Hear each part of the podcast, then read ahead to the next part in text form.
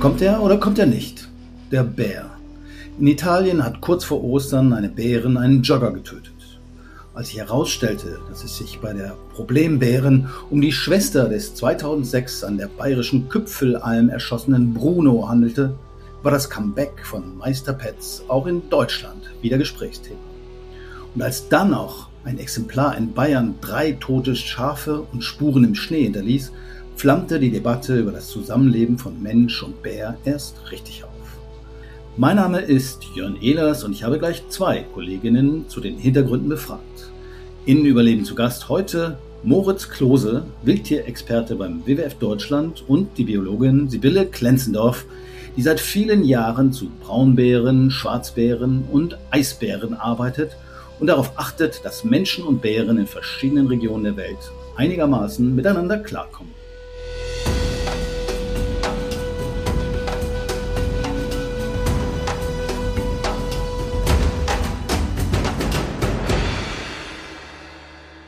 Wir starten mit Moritz. Hallo Moritz, in Italien steppt der Bär sozusagen. Wie schätzt du die Situation da momentan ein? Auf der einen Seite gibt es Leute, die sagen, nach dem tragischen Todesfall äh, den Abschuss aller Bären in der Region fordern. Dann gibt es andere, die wiederum sagen, nachdem die Bären schnell eingefangen wurde, sie müssen jetzt sofort wieder freigelassen werden. Es scheint auch ziemlich viel Hysterie dabei zu sein. Wie würdest du die Sache aus der Distanz beurteilen? Ja, von hier aus beobachte ich, dass die Lage nach wie vor sehr aufgewühlt und angespannt ist nach diesem tragischen Tod des Joggers.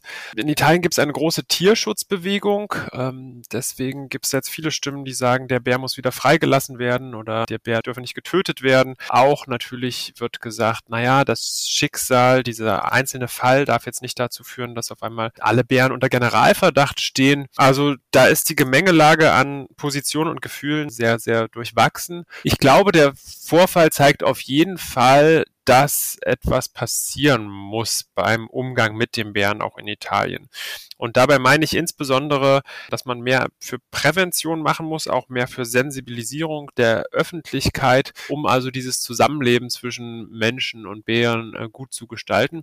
Dass das funktionieren kann, sehen wir ja in anderen Regionen, aber offensichtlich muss man da jetzt noch ein bisschen nacharbeiten in Italien. Okay, aber das ist ja sozusagen das eine. Aber jetzt die, die momentan diskutierten Lösungen, da scheint ja auch viel ja, Emotionen im Spiel zu sein und ziemlich viel Unsinn auch erzählt zu werden. Ich denke zum Beispiel, wenn dort jetzt, also ursprünglich war wohl, glaube ich, mal von 50 bis 60 Bären, mit denen man gerechnet hat, jetzt sind es angeblich 100, schätzt man. Und jetzt kommen Vorschläge auf den Tisch, 50 von denen einfach umzusiedeln.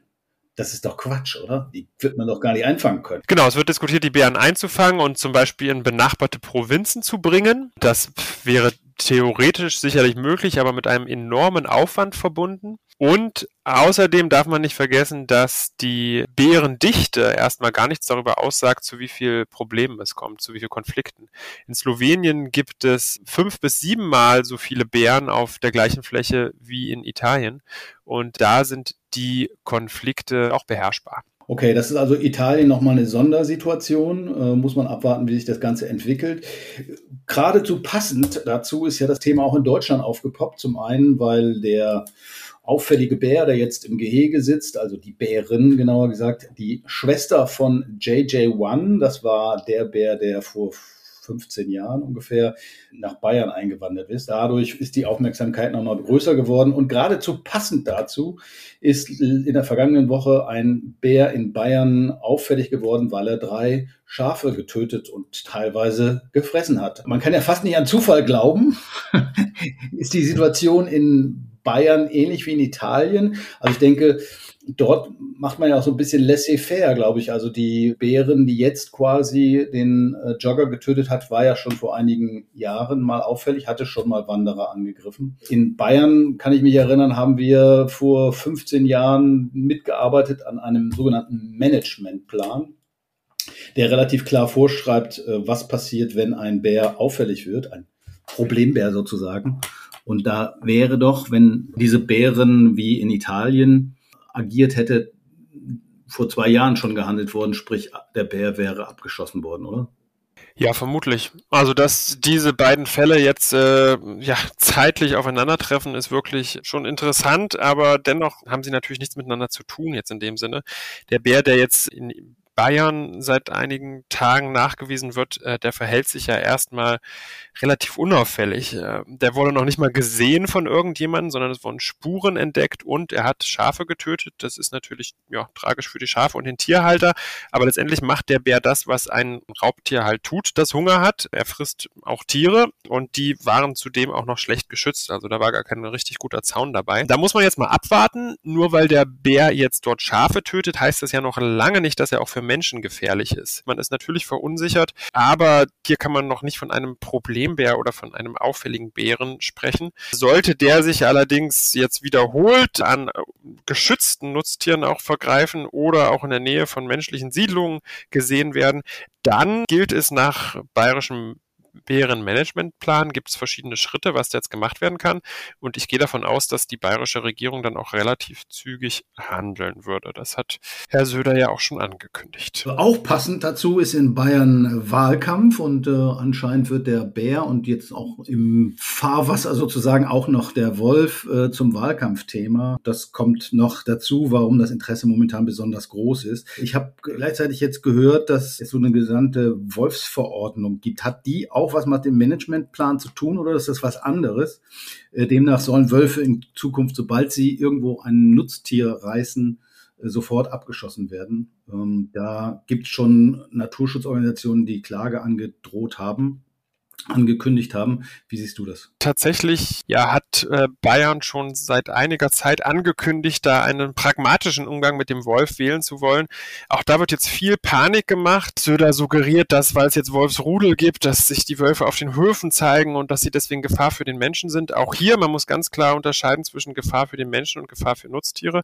Und hier hat Bayern einfach massiv versäumt in den letzten Jahren, in den äh, Herdenschutz zu investieren und wirklich die Tierhalterinnen Tierhalterinnen und Tierhalter zu unterstützen, zu beraten bei Maßnahmen zum Herdenschutz. Und weil das Herr Söder verpasst hat, will er jetzt den Abschuss von Wölfen erleichtern. Dass das möglicherweise sogar nicht EU-rechtskonform ist, äh, das vergisst er dabei. Und genau, ich bin gespannt, was jetzt rauskommt bei den Klagen von einzelnen Verbänden dagegen. Ich gehe also auch davon aus, dass das äh, nicht rechtens ist und dass man besser beraten wäre, jetzt eben die Tierhalter zu unterstützen. Du hattest vorhin Slowenien erwähnt, wo die Bärendichte fünf bis siebenmal so groß ist wie in Italien. Und äh, da fällt mir auch natürlich Rumänien ein, wo 7000 bis 8000 Bären äh, leben. Wie sieht's denn da eigentlich aus? Da wird doch der Bär auch gejagt, oder ist, sehe ich das falsch? Ja, Rumänien ist tatsächlich das Land in Europa mit der größten Anzahl an Bären. Und da gibt es auch seit vielen Jahren erbitterte Diskussionen um den Umgang mit diesen Tieren.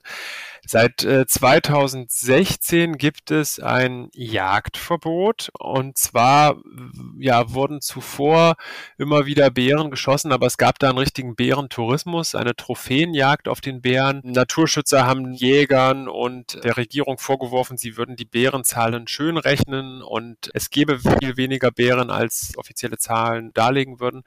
Und deswegen gibt es seit 2016 dieses Verbot der generellen Jagd, aber trotzdem dürfen einzelne Bären, die Schaden stiften, dürfen erschossen werden.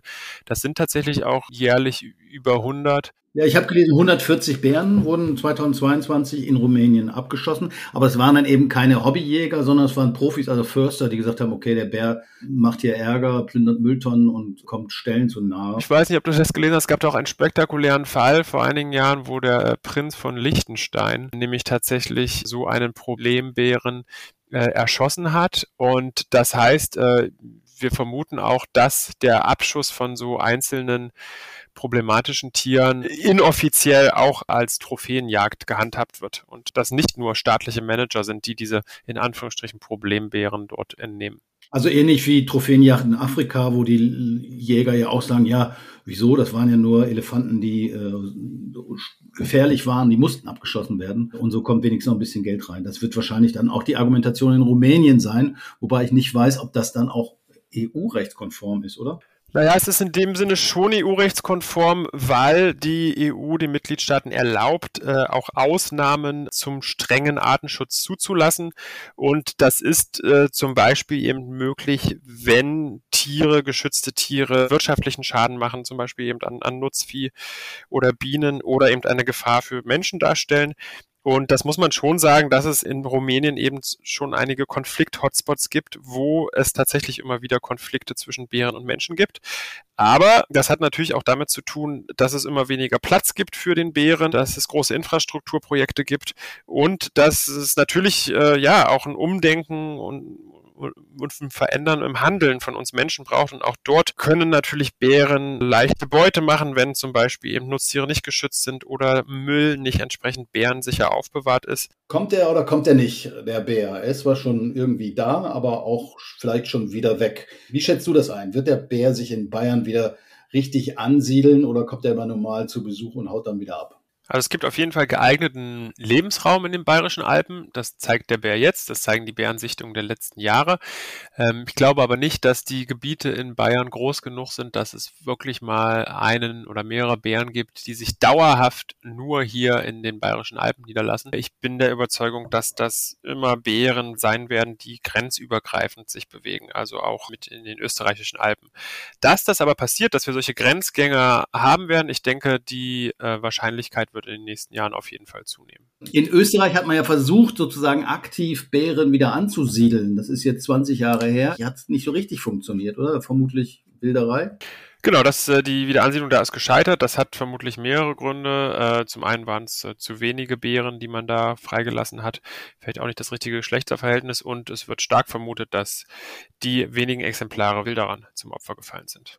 Aber in Kärnten gibt es noch welche, aber das ist dann quasi die gleiche Population, die auch im Trentino rumläuft. Also es hängt irgendwo zusammen geografisch. Genau. Mhm. In Österreich gibt es Bären in, in Kärnten, Osttirol. Und das sind aber vor allem wandernde Individuen aus der slowenischen Population. Und äh, die Individuen, die aus der Trentino-Population Richtung Deutschland auch wandern über Österreich, die, die stehen also nicht miteinander im Austausch. In Deutschland müssen wir wohl erst wieder lernen, mit wilden Tieren zu leben. In anderen Ländern ist man da sicherlich weiter. Eine, die darüber berichten kann, ist meine Kollegin Sibylle Klenzendorf. Sibylle, du hast ja auch international viel mit Bären gearbeitet. Wie schätzt du die Situation ein? Jetzt hier in Deutschland ist man ziemlich aufgeregt, dass mal wieder ein Bär aufgetaucht. In Italien ohnehin eine Situation, die logischerweise durch den tragischen Todesfall sehr aufgeregt ist. Wie geht man in Ländern wie Rumänien oder auch in den USA, wo es ja viele Bären gibt, damit um? Ist es ganz normal, dass mal hier und da was passiert? Und ja, wie ist die Reaktion da? Ja, in diesen Ländern ist natürlich der Unterschied, dass der Bär nie weg war. Ne? Also du hast natürlich in in USA sowohl den Schwarzbär als auch den Braunbär als auch den Eisbär in zum Beispiel Alaska. Und dort sind die Menschen natürlich gewohnt, äh, Bären zu haben, wenn sie raus in den Wald gehen.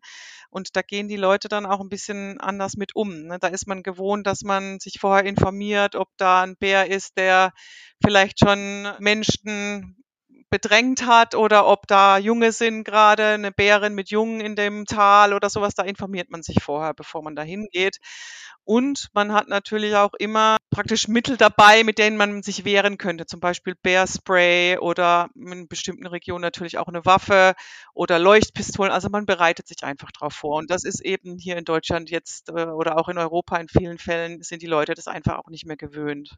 Hast du sowas auch mal in der Handtasche, wenn du in der Arktis unterwegs bist? Also, oder Handtasche, wahrscheinlich im Rucksack oder in der Hosentasche? Ja, auf jeden Fall. Also, ich würde nie ohne Bearspray gehen. Das ist schon mal das Erste. Und das ist auch was, was ich denke, das muss in Deutschland jetzt auch wieder zugelassen werden. Ne? Also, dieses Bearspray ist so effektiv. Also, es gibt eine Studie, dass bei zwölf Angriffen von Eisbären sogar die Leute bei, in zwölf Fällen den mit Bärspray abwenden konnten. Ist so eine Stinkbombe sozusagen oder ist es so Pfefferspray? Ja, also so Pfefferspray, wie wir es auch in der Handtasche haben. Ne? So, wenn man in die Tiefgarage geht und einen kleinen Pfefferspray dabei hat, so kann man das in einer größeren Version auch für Bär kaufen. Und das ist unheimlich effektiv. Gibt es aber in Deutschland noch nicht, aber vielleicht dann bald. Äh, trotzdem kommt es ja eben auch in diesen Ländern immer wieder auch zu Todesfällen, muss man ja auch sagen. Also ich weiß nicht, ich habe irgendwo gelesen, es gibt ja Statistiken darüber, dass in Rumänien zum Beispiel 14 Tote gegeben hat in den letzten zehn Jahren oder sowas. Die Zahlen variieren. In anderen Ländern gab es immer auch mal wieder Todesfälle. Das kann manchmal tragische Unfälle sind, manchmal ist aber auch Leichtsinn. Ich denke zum Beispiel an die Bilder von den Eisbären in Russland, die da durch Hausflure gestapft sind, also die Müllbären. Aber gleichzeitig hat es die Leute auch nicht weiter gekratzt. Die haben ganz normal ihren Müll rausgebracht, obwohl im Hintergrund ein Eisbär sitzt. Das ist natürlich ziemliche Leichtsinn wahrscheinlich auch. Muss man sich jetzt als Wanderer wirklich Sorgen machen oder sind die Opfer von Bären dann oft auch eher professionelle Leute, die im Wald unterwegs sind, sagen wir mal Jäger oder Waldarbeiter oder wie schätzt du es ein? in den meisten Fällen ist es wirklich, wie gesagt, unvorbereitet. Ne? Also entweder hat man die Regeln nicht beachtet, dass man zum Beispiel, wenn man weiß, dass da Bären sind, sollte man ja nicht allein unterwegs sein. Oder man hat nicht genug Lärm gemacht. Oder in vielen Fällen, also gerade in Rumänien, da habe ich früher auch gearbeitet für meine Diplomarbeit, die Schäfer da, die verteidigen dann alleine ihre Schafe ohne irgendwelche Hilfsmittel. Die gehen dann wirklich mit den Stöcken auf die Bären los und schreien die an oder schmeißen einen Hammer hinterher. Also wahnsinnige Stories gibt's da. Und das ist zum einen natürlich auch, weil diese Menschen dort nicht viel Einkommen haben und praktisch jedes Schaf dann retten müssen, weil sie auch sehr schwer an ähm, praktisch Ersatz kommen oder Kompensation, wenn das Schaf wirklich getötet wird und dann ihr Leben aufs Spiel setzen. Was in vielen Bereichen, in zum Beispiel in den USA, dann, da würde keiner auf die Idee kommen, einen Braunbär draußen das Schaf reißt, dann mit einem Hammer dahinterher zu rennen, sondern die würden das dann leider halt klar opfern und dann aber eben dafür auch bezahlt werden vom Staat. Und solche Sachen, die kann man auf jeden Fall, die Zahlen der Opfer, die da verletzt oder getötet werden, mindern, indem man bestimmte Vorsichtsmaßnahmen einführt oder auch eben hm, Mitigationsmaßnahmen, also Entschädigung. Ja, Entschädigung müssen wir sicherlich drüber reden, aber wie gesagt, auch das bitte nicht nachmachen, also nicht mit dem Stock auf den Bären, weil der Bär ist normalerweise stärker. Das mag vielleicht ein heldenhafter Hirte in Rumänien machen oder in den USA vielleicht auch, wenn es einen gibt, hier bitte nicht, äh, weil die Chancen sind eher schlecht. Bärenspray wäre da schon eine bessere Idee. Ansonsten heißt es immer ruhig bleiben, was ja irgendwie äh, leicht gesagt ist, äh, und sich langsam zurückziehen. Weiß nicht, Sibylle, ist dir schon mal sowas passiert? Ja, also ich habe schon mal zwei Bluffangriffe von einem Braunbär in Alaska hinter mir. Und da muss ich auch wieder sagen, bei dem ersten Mal, das war, war ich noch ganz jung in der Uni, habe im Nationalpark gearbeitet und da war ich dann mit einem Biologen unterwegs und ein Braunbär hat uns wirklich so einen Bluffangriff, ist auf uns zugerannt gekommen und bleibt dann fünf Meter vor dir stehen. Und wenn ich da alleine gewesen wäre, hätte mein Instinkt überhand gegriffen und ich wäre gerannt. Auf jeden Fall. Und der Biologe hat mich am Arm gepackt und hat gesagt, bleib stehen, bleib ruhig. Und dann war das auch so. Der Bär hat angehalten, hat sich gezeigt und hat uns eine Chance dann gegeben, uns zurückzuziehen. Beim zweiten Mal war ich dann auch in einer, alleine zwar in einer Touristengruppe unterwegs, aber da hatte ich dann sozusagen schon die Erfahrung und mein Instinkt hat dann nicht gesagt, umdrehen, wegrennen, hast ja eh keine Chance. Aber genau das ist es eben. Also wenn man in einer Gruppe ist, dann sind mehrere Köpfe, die ruhig bleiben können und einen auch dann, man muss stehen bleiben. Wenn du rennst, hast du verloren. Okay, also den Bären in ein Gespräch verwickeln und darauf hoffen, dass er nicht ernst macht. Wobei muss man ja auch sagen, wir haben zwar von Toten geredet, aber eben längst nicht jeder Bärenangriff endet tödlich. Auch das muss man sagen. Also in Rumänien habe ich mir die Statistik angeguckt, sind es ungefähr 10 Prozent. Also 90 Prozent Chance hat man, dass man da auch heil wieder rauskommt.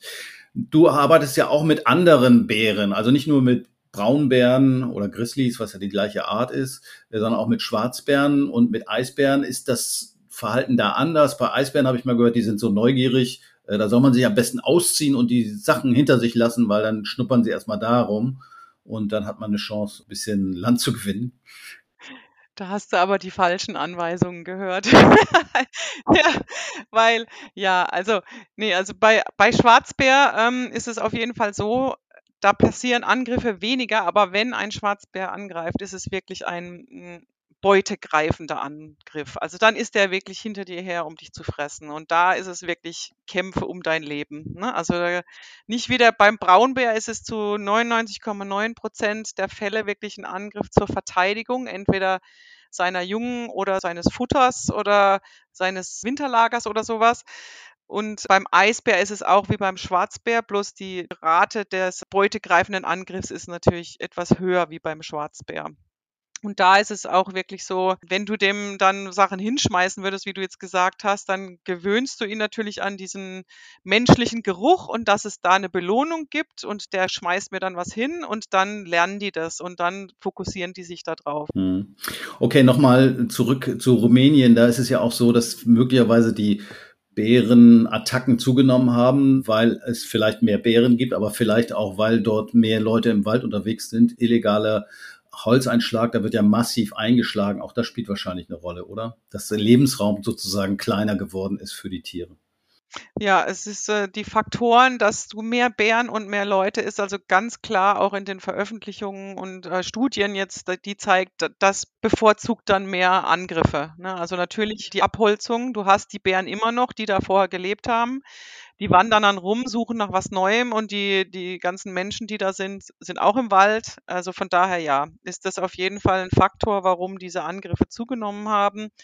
Und die Bärenpopulation nimmt auch dort noch stetig zu bis jetzt. Wir müssen dann da auch mehr Vorsichtsmaßnahmen ergreifen. Das heißt also wirklich in Gebieten, wo wir wissen, dass zum Beispiel dort jetzt ein Haufen Blaubeeren im Sommer sind. Und dann weiß man da auch, da sind dann auch die Bären und dass man da nicht dann unbedarft zum Wandern geht oder da seine Schafe unbedingt hintreibt, ist auch klar, weil man dann natürlich eine höhere Chance hat, auf Bären zu treffen. Eine andere Frage, die ich mit dir noch diskutieren wollte, ist das Thema Besenderung. Gerade in Italien war ja auch so das Thema, dass äh, diese auffällige Bären ja äh, schon besendert war, man die aber trotzdem anscheinend nicht verfolgen konnte. Ich war immer so naiv, dass ich dachte, wenn so ein Bär besendert ist, dann kann man den rund um die Uhr verfolgen. Äh, ganz so ist es nicht. Man hat quasi nicht permanent ein Signal, selbst wenn der ein Bärenhalsband oder sowas trägt. Ja, das kommt ganz drauf an, wie man diesen Sender einstellt. Also man, es gibt manche Sender, die, wenn man eine Studie hat, wo man wirklich jede Stunde eine Location, also einen, den Aufenthaltsort bestimmen möchte, dann kann man das so programmieren. Für andere Halsbänder kann man auch programmieren, dass der Bär nur einmal am Tag eine Ortung sendet oder einmal in der Woche. Also deswegen, wenn man jetzt zum Beispiel einen Problembär hat, wo man weiß, also den, den möchte man vielleicht besendern, um immer zu wissen, wo der ist, geht das. Das muss man aber eben vorher festlegen. Und dann ist es halt auch so, dass dann die Batterie viel schneller leer ist. Wie lange hält so eine Batterie? Also ich hatte früher hm, während meiner Doktorarbeit Schwarzbären an Sendern und die haben hm, durchgehend gesendet und diese Batterien haben dann zwei Jahre ausgehalten immerhin, ja. Und damals gab es noch gar keine GPS, also GPS mit Satellit, sondern das war dann nur mit Antenne und vom Boden aus. Aber da läuft da mal einer so durch den Wald und er hält dann irgendwie so eine Antenne hoch, hat auch nicht immer Empfang, oder? Nee, genau. Also das, wenn das nur über Radiowellen ist, dann musst du wirklich auch Sendekontakt sein. Und wenn es dann ein, mit Satellit verbunden ist, dann braucht es auf jeden Fall viel mehr Batterie und da ist es eben, eben dann so, dass diese Locations dann meistens nur einmal am Tag oder so gesendet werden. Ach ja, eine Frage äh, auch noch. Die Identifikation von so Bären scheint ja etwas schwierig zu sein. Ich war immer davon ausgegangen, okay, da hat man einen Gentest, also in die, über ein Haar oder eine Kotprobe oder was ähnliches. Und dann kriegt man die Auswertung relativ schnell. Aber anscheinend brauchen die ja immer ewig. Wir haben jetzt in Bayern wieder den Fall, da hat man einen Bären in Verdacht, weil er drei Schafe getötet hat. Aber sozusagen die definitive Bestätigung ist immer noch nicht da. Wieso dauert das so lange? Ihr habt bei Eisbären doch, soweit ich mich erinnere, mal so eine Methode auch angewandt, indem man sogar aus Fußspuren, also Eis, im Fußspuren im Eis sozusagen den Code des Tieres identifizieren kann. Warum brauchen die so lange? Ist das nur eine Kostenfrage oder machen die es besonders gründlich? Nee, also um das Individuum aus der DNA raus zu identifizieren, dauert es schon ein bisschen länger. Du musst dann erstmal Qualität DNA haben. Das ist dann auch wieder die Frage, ob, ne, was für, ob die Haare wirklich haben, dann ist es am schnellsten. Aber wenn du es zum Beispiel aus Spucke oder sowas eben von Überresten von einem Biss, dann kann es sein, dass es nur kleine Fragmente sind, die dann wieder gegen ein DNA Muster ähm, quer gelaufen sein muss und so weiter. Also das geht nicht in, innerhalb von einer Stunde oder so. Das dauert manchmal schon mehrere Tage, bis da wirklich ein Resultat rauskommt. Und bei den Eisbär-Fußstapfen zum Beispiel aus Schnee, da kommt es immer total drauf an, auch wie die Qualität des Schnees ist und so weiter. Also da kann man schon drauf rechnen, dass es bis zu vier, fünf Tagen gehen kann, bis man so, so ein Resultat dann hat. Oder sogar länger, wenn die Spur nicht äh, gut war, dass er dann nochmal eine zweite Version von einem anderen Biss oder von, was weiß ich, einem Haar irgendwo an einem Baum, dass es dann eben länger geht. Naja, man muss natürlich auch Vergleichsproben haben, dann, sonst kann man zwar feststellen, das war ein Bär, aber man weiß nicht, welcher Bär, wenn man es nicht mit irgendwas vergleichen kann. Also müsste man wahrscheinlich so ein Gen Lager oder so eine Art Datenbank anlegen. Und aber soweit sind wir ja noch in Bayern zumindest noch nicht, weil da irgendwie nur alle paar Jahre mal einer vorbeikommt. Wobei alle paar Jahre ist vielleicht auch ein bisschen untertrieben. Oft merkt man es ja wahrscheinlich gar nicht, ob einer da war. Also momentan sind wir in Deutschland auch in so einer Phase, wo man sagt, okay, wir müssen die Prävention vielleicht verbessern. Das heißt dafür sorgen, dass die Leute mehr besser informiert sind, dass die Mülleimer entsprechend gesichert sind, äh, aber auch sowas wie Herdenschutz verbessern stelle ich mir so einen kleinen Elektrozaun vor. Das ist, glaube ich, für so einen Bären jetzt nur nicht das Ding. Was gibt's denn da an Möglichkeiten und vor allen Dingen, wie ist es in anderen Ländern? Was nimmt man da als Schutz? Bei Bären gibt's mehrere Möglichkeiten, je nachdem, was du schützen willst. Ne? Also zum Beispiel im Alpenraum ist also auf jeden Fall auch sehr wichtig der Schutz von Bienen. Also das war so der Hauptgrund in Österreich. Damals habe ich dort meine Diplomarbeit gemacht, als der Braunbär dort wieder eingeführt wurde. Und die, der Hauptschaden, der angerichtet werden konnte, da waren die Zerstörung von Zucht von Bienenköniginnen zum Beispiel. Und da ist Elektrozaun das Allerbeste. Also das ist genau bei Eisbären auch, benutzen wir auch Elektrozäune wie bei Schafen und bei Kühen und so weiter. Das ist total effektiv. Die gehen da auch nicht rein. Bei Herdenschutz äh, kann es ähnlich sein. Also wenn du ne, Schafherde mit einem Elektrozaun, wie wir es jetzt bei Wolf ja auch schon machen, da gibt es dann eben noch bestimmte Höhe von Zaun und so weiter, die wichtig sind für Bär. Oder auch hm, in, in Rumänien ganz effektiv ist der Herdenschutzhund, wie hier auch für Wolf zum Beispiel genutzt wird. In Deutschland ja auch schon. Und der ist wirklich auch sehr effektiv, Bären fernzuhalten von Nutztieren. Hätte ich jetzt gar nicht gedacht, weil so ein Hund ist ja doch ein bisschen kleiner. Ich habe gesehen, die Hunde, die Hirten einsetzen, sind aber auch ganz schöne Brocken. Also die sind ja teilweise auch 50, 60, 70 Kilo. Also die sind oft von der Größe fast im vergleichbar mit einem kleinen Braunbärweibchen. Ne? Ist es da nicht gefährlicher? Also ich gehe da spazieren und frisst mich der Hund. Ja, also das ist ja eben auch eine Sache, dass diese Hunde auch richtig ausgebildet werden müssen, auf jeden Fall. Zum Beispiel in der Schweiz gibt es auch bestimmte Hundetrainer und Züchter, die nur diese Hunde auch ausbilden für die Schäfer, die im Alpenraum unterwegs sind. Und so eine Struktur- und Ausbildungszertifikat für Herdenschutzhunde ist genau das, was wir in Deutschland auch zum Beispiel brauchen. Ne? Es gibt es ja in bestimmten Bundesländern schon, aber halt nicht national und dann bis jetzt halt auf den Wolf fixiert, aber das kann man auf jeden Fall auch auf den Bär ausbreiten. Vielen Dank, Sibylle. Sehr interessant. Wir haben wieder ein bisschen was gelernt und dann warten wir mal, ob der Bär nun kommt oder ob er nicht kommt nach Bayern. Zeitlich werden sie auf jeden Fall kommen, denke ich mal. Deswegen ist gut, wenn wir uns jetzt schon vorbereiten. Gut. Von gelegentlichen Stippvisiten abgesehen, wird es wohl noch eine Weile dauern, bis Bayern tatsächlich wieder Bärenland wird. Zeit, die das Land nutzen sollte, um sich an die Rückkehr der Tiere zu gewöhnen. Statt wie im Wahlkampf lauthals nach Abschuss zu rufen, muss mehr passieren, um die Menschen aufzuklären. Es gilt, Bauern beim Schutz ihrer Herden oder Bienenstöcke zu unterstützen und gegebenenfalls unbürokratisch zu entschädigen. Denn es ist davon auszugehen, dass die Tiere auch in Zukunft gelegentlich versuchen werden, ihren Bärenhunger mit Schafen zu stillen. Das war's in dieser Woche Vielen Dank an Sibylle und Moritz. Ich habe wieder was gelernt und schön, dass ihr reingehört habt. Hoffentlich bis zum nächsten Mal beim Überleben Podcast des WWF.